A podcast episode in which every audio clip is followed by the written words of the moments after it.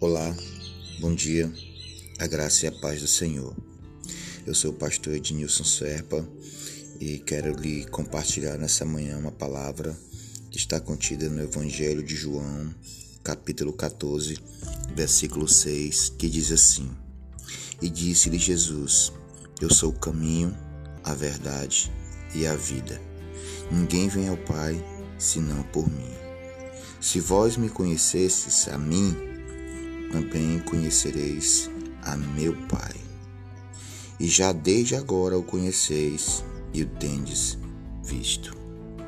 Amados, a palavra do Senhor, ela é clara quando diz que Jesus é o verdadeiro caminho, que Jesus é aquele que nos dá a salvação, que Jesus é aquele que nos faz andar pelo direcionamento correto.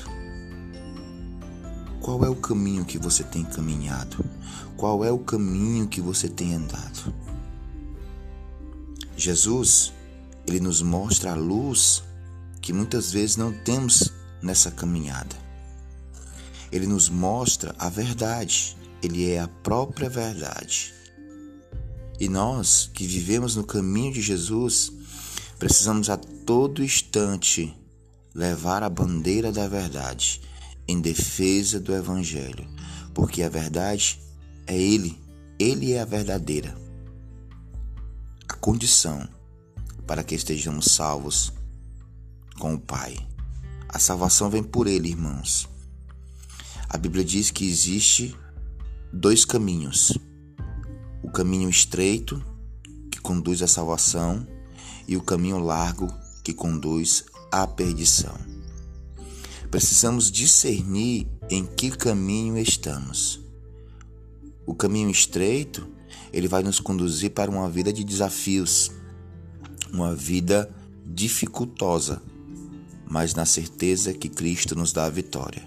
O caminho largo, ele vai nos conduzir à facilidade. Desconfie quando tudo estiver fácil na sua vida. Desconfie quando as coisas vierem sem luta, sem desafio. Nada vem sem luta, irmão. É necessário que nós tenhamos o desejo de lutar e de vencer em Cristo Jesus. Pois Ele nos chamou para viver no caminho da verdade.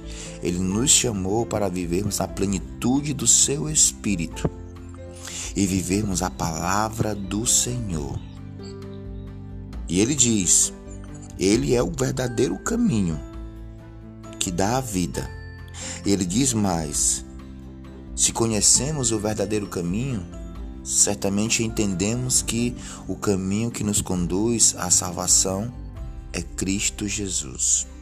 Então, meu irmão e minha irmã, ande pelo caminho da salvação. Ande pelo caminho que te conduz à vida eterna. E não dê oportunidade a propostas que o mundo esteja lhe dando. Seja forte, levante sua cabeça, ainda que os desafios, as lutas estejam convosco, mas o Senhor é a luz no fim do túnel. O Senhor é a luz que ilumina o nosso caminho. Que Deus te abençoe. Tenha um ótimo dia na presença do Senhor.